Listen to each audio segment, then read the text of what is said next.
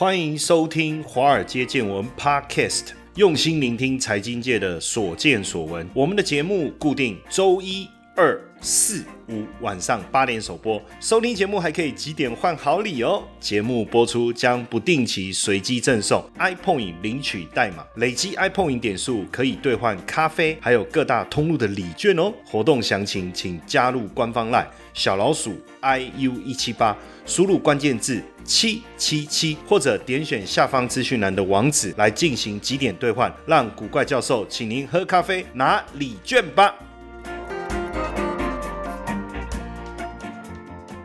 好，大家好，大家晚安，欢迎收听华尔街见闻，我是古怪教授谢承彦。那上次呢，跟大家聊了这个城中城事件，围绕。危就是危险，老坦白讲，没有人喜欢听到这个字。哎，可是老不一定不好啊，老成感觉很稳重嘛，哈，老屁股啊，不是老屁股就不好，哦，感觉要坐那个位置坐很久不肯走。还有什么老听起来是不错的，呃，老司机 哦，好了，那上一次跟大家讲到这个围老建筑的危机嘛，哈，那因为呃上一次我们的特别来宾任老师也有讲到，其实也是一个商机。那我们也看到很多同学呢，呃，我们的粉丝们啊，在下面留言。哎，大家好像确实对这一个围老议题是很有兴趣啊。那很有兴趣，我想说，不然我们也来考一考大家啊。大家记不记得说，这个三十年以上老屋宅数最多是哪一区呢？那你千万不要跟我说，老师，那这一次回答有没有 iPhone 点数赠送？好啦。这一次呢，我们也来跟大家互动一下，好不好？你知不知道台北市老屋三十年以上老屋宅数最多的是哪一区？到我们这一集的这个脸书文章的下方留留言，好不好？那我们 iPhone 点数就翻倍送哦，就顾我来翻倍送一下。我们今天特别来翻倍送。那如果你不知道答案，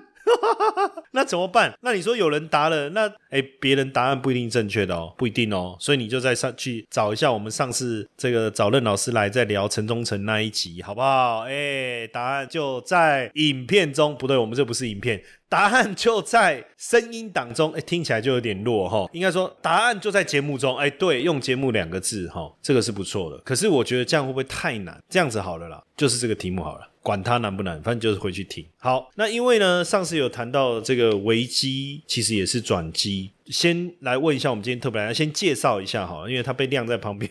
脸 脸脸色有点臭了哈。我们这个围老重建推动师任文琴邓老师，哎，博士好，各位听众朋友们，大家好。好，那你说这个。危机就是转机，你要说服我啊！好，我就简单问主持人一个问题。哎，博士，我想请问一下哈，以你现在目前对财经的了解哦，假设你现在目前呢要买房子了，好，买房子，好，那你现在目前会想买新的房子，还是要买一个旧的房子呢？哎，人生打拼哎，一辈子可能只能买一间房哎，当然要走进预售屋现场啊，让人家招待，有没有？有咖啡，有点心。我之前哎，曾经去那个在我想戏子哦，还是内湖哦，我那时候在看房子，我忘了是戏子还是内湖，有点忘记了。然后呢，它就是新的建案，然后你知道一进去，哇，就一群这个人员人来接待你啊，然后告诉你我们这里未来的计划啊，带你看那个模型屋啊、样品屋啊，然后破坏你美好的未来啊，这个买预售，然后我就觉得哇，买预售就很有尊荣感啊，对不对？可是房子在那里没看到，可是你就觉得很棒。然后呢，后来我们又去看那个人家已经盖好的，然后是人家要卖的哦，也是在戏子比较里面。因为那时候我突然之间很想要买那种别墅型的物件，我就跑去看。我一看，这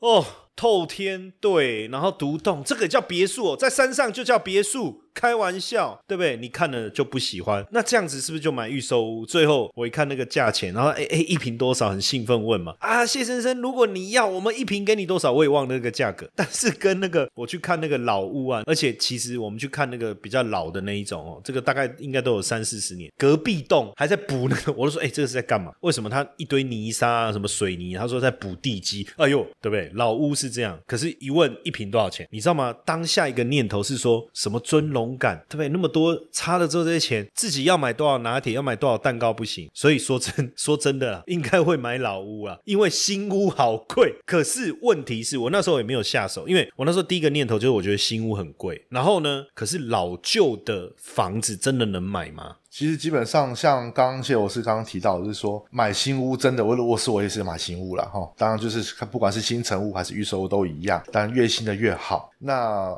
我给你一个数字哈，假设在台北市哈，我们我们就我们就讲信义区好了。好，信义区如果是这种四层楼老旧公寓，一平呢大概五十到七十。嗯，我不要讲预收，我就讲大概十年内盖的哈，应该都是电梯啦，比较新的外观都我一看就哇，应该是有钱人住的。可是其实不是所谓的那个豪宅区哦，一平一百到一百二，哇，所以买得下手吗？所以当然买不下手啊。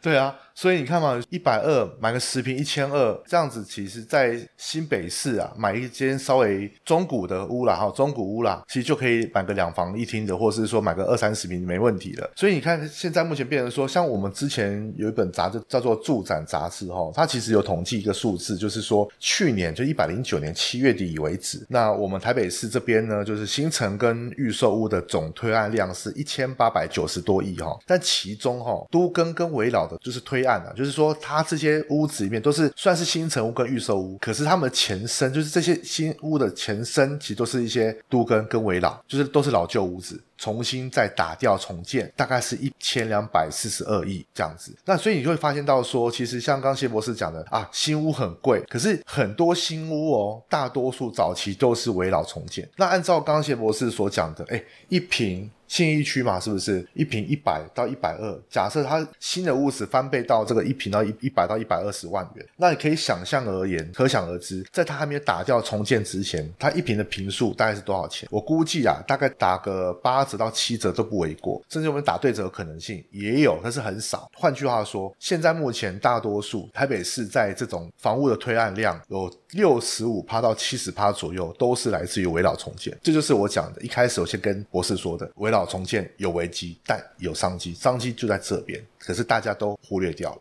但就说，当然我们看很多那种都根的例子了哈。之前不论在士林啊，或者是忠孝东路有一个国宅呢，就搜狗旁边那个嘛，我看现在也也盖起来了嘛。对。可是其实，当然，都更跟围绕现在变成台北市这种新建案的主角。一方面，台北市确实那种树地，就是空的地，可以建筑用的空的地本来就比较少。再来，国有土地又禁止标售，树地的推案量没办法扩张。那你说哦，用地上权的方式来招标，可是很多标到地的，就是自用，不然就是只租不售，所以这些供给量也没有办法跑到市场上来。但当然，政府在鼓励都更跟围绕重建也没错，因为我最近在想这件。件事情就是说价差这么大，对不对？我自己在看哦，一百一百二，那你是五十七十，那我就突然想到一个念头，哎，那如果我把它买下来以后，我去参与，我本来是想都跟呐，就是还没有听任老师讲这个之前，但他说其实你不一定要参与都跟啊，你可以参与围绕啊，围绕案呐。那如果是围绕案，你就不用社区一群人呐。当然这个是可能是要独栋的比较有机会，那我们就找嘛，我就开始在想这件事，那是不是这样？所以投资客很喜欢那种屋龄比较老的房子。好，我这边先讲一下哈，都跟跟围老的差别。最主要说，为什么很多投资客他们现在目前会把钱，尤其像前一阵子哈，升阳建设，他们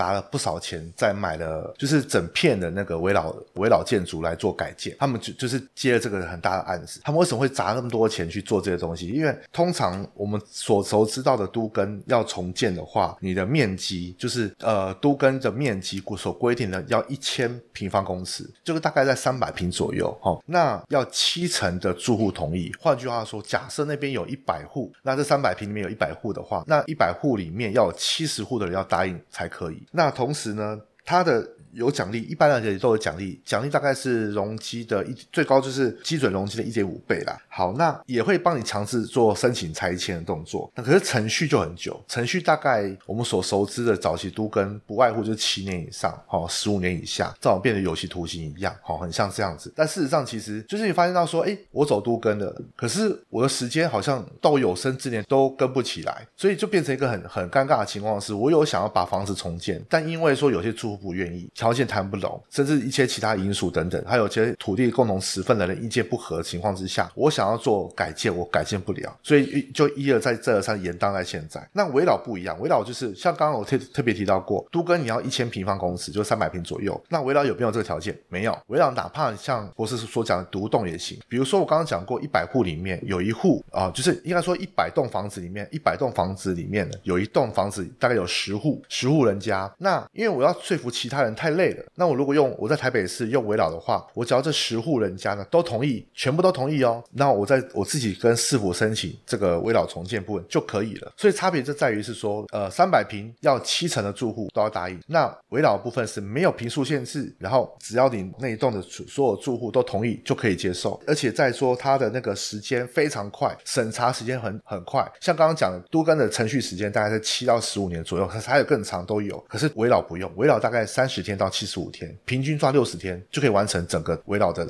审核。等一下，你刚才说都跟要可能七到十五年，早七到十五年，但是围绕只要反正基本上平均六十天，只要同意了就送件，那平均六十天，六十天，那当然推围绕啊。是啊，可是这就是台北市独有政策啊，其他县市并没有。那为什么是台北市独有政策？因为台北市人口多之外，台北市是全国行政区然后最多的一个呃老旧建筑最多的一个那个城市，所以台北市就先推这个东西了。那新北市因为其实很多的地方都是地大物博哦，管辖比较大，那也没有像台北的房子那么的密集，所以自然而然的他们的围绕的情形就没有像台北那那么的密那么的热衷，大概是这样子。那刚再补充一下哈，就是说，那其实我讲过实际的案例好了哈，因为像我在前一集有特别提到说，我有最近有在服务的一个案子是在万华西门町那边，那边有一片，假设以成都路为界限，成都界限往里面一点的话，就是在西门町闹区嘛，那外面就成都路之外的，像内江街那边的部分，他的房子大部分有些是属于平房嘛，就是说或者是老做建筑居多的。我前我这阵子在服务那一区的人，那有一个案子就是差不多就是说他们在，他是一二三。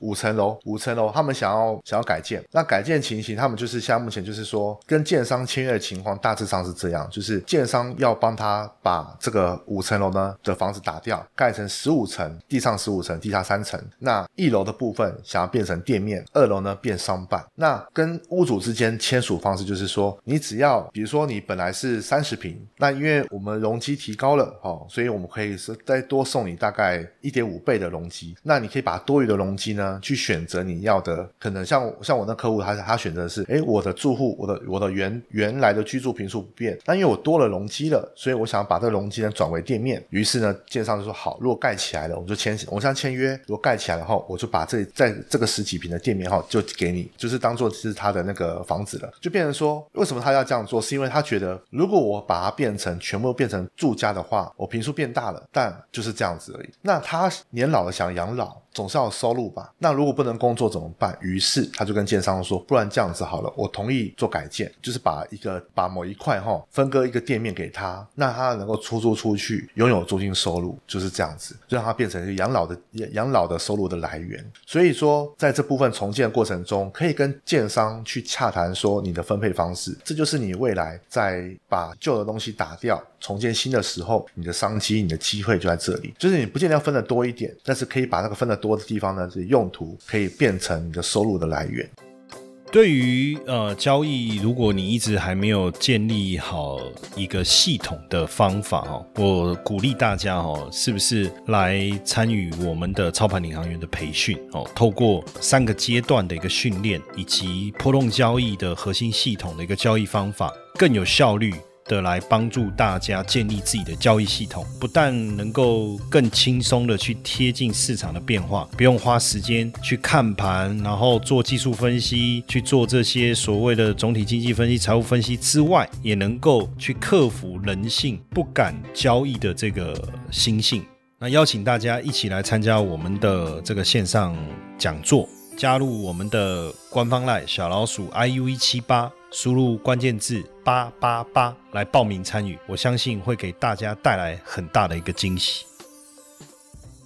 就我我在看呐、这个台北市目前呃，就十二个行政区当中啊，都跟围绕案量占比一半的有中山、松山嘛，然后大安、信义、万华、南港、士林、内湖，然后其中南港、信义、士林的案量比较大，所以这个老屋改建的风潮，大家原本认为应该是非蛋白区了，哦，就是说大家会觉得说。啊，那个精华区就是非蛋黄，应该是讲，sorry，我刚才整个好像有点乱。我的意思是说，我们如果看蛋黄跟蛋白，一般来讲，我们会觉得蛋黄区的地很贵，对不对？那你老屋改建会不会比较没有这种，比如说整批呀、然后大家一起呀、然后他盖那种很高很漂亮的，又有健身房或什么的，这种才平数以后每皮的这个金额才贵嘛。那蛋白区的话，因为就是呃，比如说我们往这种比较郊区走啊，独栋的比较多嘛，然后这个叫做什么围老的这种建案比较有机会。可是好像不是这样哈、基本上，其实不管现在目前而言，基本上只要是蛋黄跟蛋白，不管是蛋黄蛋白哈，现在目前都在封改建。为什么呢？因为像刚刚博士说的哈，呃，像哎，刚刚你是不是泄泄泄题啦？我们刚刚你刚刚一开始问的问题是不是只说那个最老的部分，对不对？没有错，不是。可是我刚才的意思是说，我看资料，嘿，这就是比如说什么信义区啊，什么什么这些啊比较多。那我的意思是说，跟我们的理解不太一样。哦，我的意思是，好。那我这样说哈，就是说，因为我们我们其实像台北市的情况而言，我们因为地特特别少，像刚刚博士有提到说，我们的国有地基基本上像目前禁止标售，那就算今天你能够去拿到的，也只有地上权，所以变成是想要有新的建案出来，我们必须把一些旧的东西打掉，才能够重建。那这部分来讲，只要有房子的就成立了嘛，因为像目前不光是蛋黄区，蛋白区有很多是三十年以上的房子，所以其实蛋黄区的意思只是说，早期这些老房子，像我们刚讲中山、松山、大安、信义、万华，像我朋友那个我那客户在万华，那是因为他们很早期，他们住很早以前就住在芒嘎，呃，那个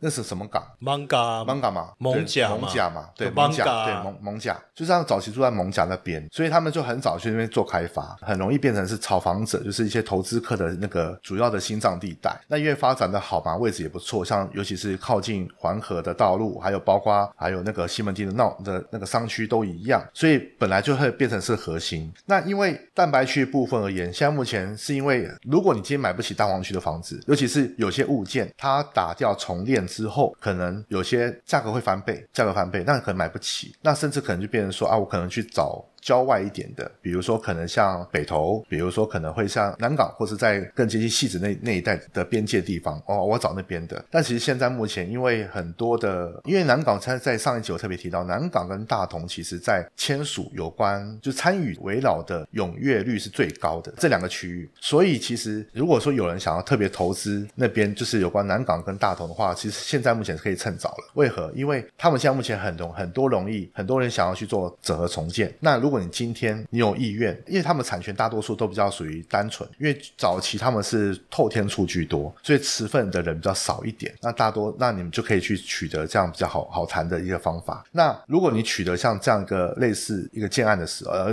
比如说你买了这间房子，那因为比较好整合嘛，好整合的时候，那自然而然的建商跟你谈好条件，就可以很快开发，很快的去做做动工，那就不用像我这个这阵子万华那个案子是一样，就是屋主都会担心，在我有生之年会不会看到房子盖起来。因为毕竟整合需要两年，而且是两年是法定时间，就是说你要在两年之内要整合完毕。如果你整合不了的话，就要换别的人来整合。因为在我接触那个案子的情况呢，我那个建商其实在接触那些万华的住户的情形是已经第第三间还是第四间了，意思就是说，在过去的的十年之内，已经有三间要做整合都整合不起来，所以就是因为整合不起来关系，但又不想又不想让别人卡住，所以有有两有两年的时效。这两年之内，建商或者是推动师，你要设法让这些住户们都能答应得了。如果不行，就换人，就这样子。所以两年的时间做整合，五年大概五年动工。那运气好，运气好说运气好就是说建商有实力，后面金主够有钱，好、那资金没问题就没事。那运气不好，像西门町也有一个建案，在一百零六年、一百零七年出过一个事情，就是义务二卖，因为建商没有钱，所以就义务二卖，然后结果搞得那个目前那个物件呢盖得很好看，这个那个地方真的很好看，因为那个是当初他们建商是走豪宅类型，但是因为后来豪宅景气不好，所以又又花一大笔钱去改为小套房。那结果因为建商的钱急速的烧光之后，又去举债，举债之下财务杠杆做的不好，所以变成是说盖得很好，可是住户们因为一屋二卖关系拿不到房子，现在目前都即将被法拍了。就是今天如果说遇到一个好建商，然后呢时间也够，你投资这个是这个下去，十年之内，哦，十年之内，那你就可以有机会把这个房子做脱手，同时还赚一笔，你就不用再去养那房子养二三十年情形。换句话说，像现在目前，像比如说那个在有关这种情形。比较容易，就是像以以现在目前来讲，新建案统计来讲好了哈，现在目前来讲最多的占比例，就是说目前啊各行政区而言，最多推案量的部分，大概就是在南港，南港是最最多推案量，推案量大概高达三百七十亿左右，那蛮高的。其次的部分就是在中山区跟松山区，那最热门的像比如说万华。哦，中正那个推案量很少，就像我刚刚讲的一样，就是你今天想要投资的时候，你要去搞清楚是，你要先了解说为什么推案量会那么少。其实大多数就是因为早期像万华，像我们那那个那个客户，他的产权就比较复杂一点，因为他有三个、三四个小孩，所以三四个小孩你要讨论的话，你要凑成一起，整个土地所有权人都要接受，呃，应该说不动产所有权都要接受，才能过去推推这个案子。所以为什么会变成说，啊，万华明明很多老屋啊，人口的部分也不少，那为何反而推案量那么少？就是他们的产权比较不明确，比较比较复杂一点。那相对的，如果你今天想要投资比较小、老旧一点的房子，想要去等待改建机会，大可可以向往南港或者向往大同区的方向去进行。大安也可以，大安也不错，因为大安这一阵子其实很多老人家目前也都接受这种重建的观念了。因为这像这两年我在他们在大安区服务的时候，呃，一般而言大多数都不愿意，因为他们就觉得这是他们的起家处，就是 key 给处，所以大多数都不愿意去做重建动作。但是现在目前他们都愿意了，所以随着时代的变化啊，时代的变化，观念的不同，那其实在购买的时候，你就可以去观察一下，在目前台北市的各行政区，在房地产的推案的统计的来讲，呃，可以去往这个方向去进行。啊，文山也可以，文山区也不错，文山集美木栅那边也 OK。对，接下来就是我们今天的彩蛋时间，iPhone 临时代码 N 零三一四。那刚才你在讲的这个，你说，比如说你刚才讲说蒙甲万华相对的推案量比较少，是因为这个产权比较复杂，对不对？但假设说我今天是我把它买来以后，买来以后产权就变我的啦，我想要推就推啊，所以我这边对不对？这个应该没错。可是你要去想，就是说今天我买了这一户而已，可是我们刚刚贴比到说这一栋房子里面，围绕要成功推出去，一定要百分之百。对，所以就是我想问的是说，所以假设我我的目标是围绕，因为围绕的话，基本上根据你你讲的，我把它整理一下，就是第一个要三十年以上的房子嘛，那结构安全，但是耐震评估没有达标准，然后同时又没有电梯，对不对？但是这个时候同意的程度要百分之百。所以假设今天我看上一间房子，它符合这边的所有资格，可是它是一整排公寓当中的一户，我算了一下，这一整排有四十户，因为你不可能。说你要在中间，而且你又相连的，什么？你这中间打掉，其他人不打，不可能嘛？除非他真的是独栋了。所以如果遇到像这种整排的这种公寓，即便它符合这样的一个条件，可能也比较困难，对不对？就算今天它真的符合这条件好了，这个部分会变成个情况是：如果今天你能符合这条件，比如说这一整排，我像我那边，我想那个那个那个物件好了，它的第一楼店面就有一二三四十个。十个店面，十个店面。那我那朋友呢？我那客户呢？他是其中一个店面，就是因为它是一二三四五层楼，那只要五层楼都都能答应的话，就可以做围绕的重建。可是问题来了，你会发现那个很很好玩奇景。如果其他都不接受，就那栋接受，那栋接受，然后那栋愿意推围绕，那栋愿意愿意重建，也真的去改建了，就发现到说变成一个很尴尬的情况是，竹干物就会出来。竹干物就指说，像刚刚谢博士讲，假设我们今天有十户十栋房子，十栋房子都是五层楼，那中间有一栋可以接受，也愿意重建。那他也盖好了，他盖了几楼？可能像我刚刚客户所跟建商签，盖十五层，本来五层变十五层，就翻到一个很独特的情景，就是一二三四前面四排是五层楼以下，呃，然后七八九十五层楼以下，唯独中间那一个就像比中指一样，一枝独秀，十五层楼就独在这边，非常明显，就很难看。所以大多数其实能够独根就独根，真的不行的时候没办法，那我们只能把其中一户哦，就这其中一栋房子跟里面的那些住户们谈好了，就我们这边改变吧。像现在目前台北市已经有很多这样的一个叫竹竿户的存存在，像林森钱柜的后面的巷子，我就上次看看到一个就很一个奇景，那个房子真的很很像那个压扁的形状一样，可是也没有特别特别扁，就是说跟别的跟跟它旁边的那个呃老屋的门面来讲，老屋的门面它比它宽，它就很扁。为什么很扁？因为旁边也是一是老屋，也不肯可能就不肯改建吧，中间的想要改建，哎，真的改建成功了，可就很扁，所以感觉就是竹竿一样。那还有在哪里？还有像在万华就有，因为万华刚刚讲过，就基本上它虽然很难推，但还是有推案。而推案出来的情况，就是我刚刚讲主管物的发生。未来以后，大致上如果在台北市都更推的不顺的时候，围绕取代都更这种情况发生主观的屋的情况，景观呢会越来越多。当然，这样听起来就它的商机是在于说，我买一个老屋，嗯，符合围绕的条件，对，然后就我自己如果说产权就很简单，比如说透天地就是我的，整栋也是我自己决定，那我就直接这一户就申请围绕重建，嗯，那我如果不申请围绕重建，我自己把它打掉自己盖，有什么不同？也可以，我们围绕基本上来讲，没有一定，就是我们讲的自建自建嘛。好，自建案也可以，就基本上你因为围绕的部分来讲，是为什么跟市府申请？因为市府有补助，你可以透过围绕，像我们这样围绕推动师，帮你做规划，帮你找建商、找建筑师，然后找结构技师，帮你做评估之后，好，没问题，我们帮你送这案子到到市政府那边去申请补助，然后同时让他们去通过。那你也可以自己来，自己建，自己找建商，自己找建筑师，自己找结构技师，自己去送案子出去，叫自建案都可以。那补助都是一样的，反正基本上只要你符合这个条例你就可以去申请，只是你要透过我们这样的一个推动式去做，还是你要自己来都行。那我刚刚再补充一下，就是说商机部分除了。老屋打掉重建之外，你可以做转售，因为价值会提升嘛。那如果你不转售，自住行不行？也行。那相对的，我在上一集吧，好像是上一集讲过的，就是说它是呃那个客户的情形是这样，就是说他他原原屋只是三十平，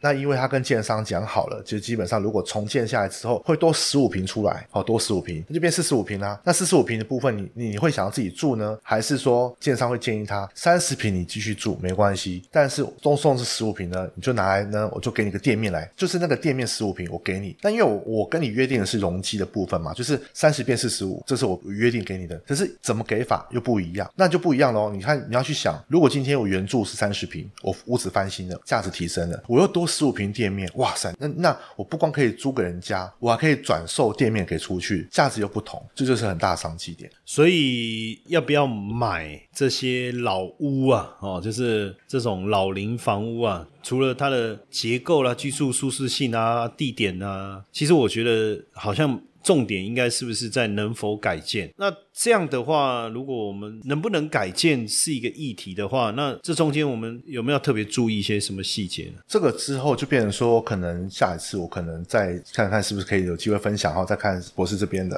因为改建最大的问题点在于是它改建之后结构安全，还有居住舒适。好，先讲结构安全，因为结构安全部分是说，今天你要跟建商在洽谈过程中，从签约开始之后，连包含它的建材，它用的水泥，它用的钢筋。不光只是说什么 SRC 那个钢骨，那个那个好像只是一个，那只是一个那个一个一个类型一个类别，但是用哪一家，然后来源在哪里哦，这很重要。好，这样听 听起来确实有太多讯息要知道了哈，所以我们还是等下一次哈任老师来，我觉得再详细的来跟大家讨论。当然，在这过程当中，如果你有遇到你本身已经是想要做这个围绕的推改建啊，哈，或者你苦于这个没有人可以讨论或者是询问的话。目前这个任老师，呃，礼拜一跟礼拜三都有在固定的在担任这个志工啊，哦，在这个呃围绕推动什么重建重建围绕重建推动师，我知道我知道，我是说工作站什么工作站？围绕重建工作站，那是时间跟地点跟大家讲一下。呃，我现在目前固定在每个礼拜一的下午两点钟到五点钟。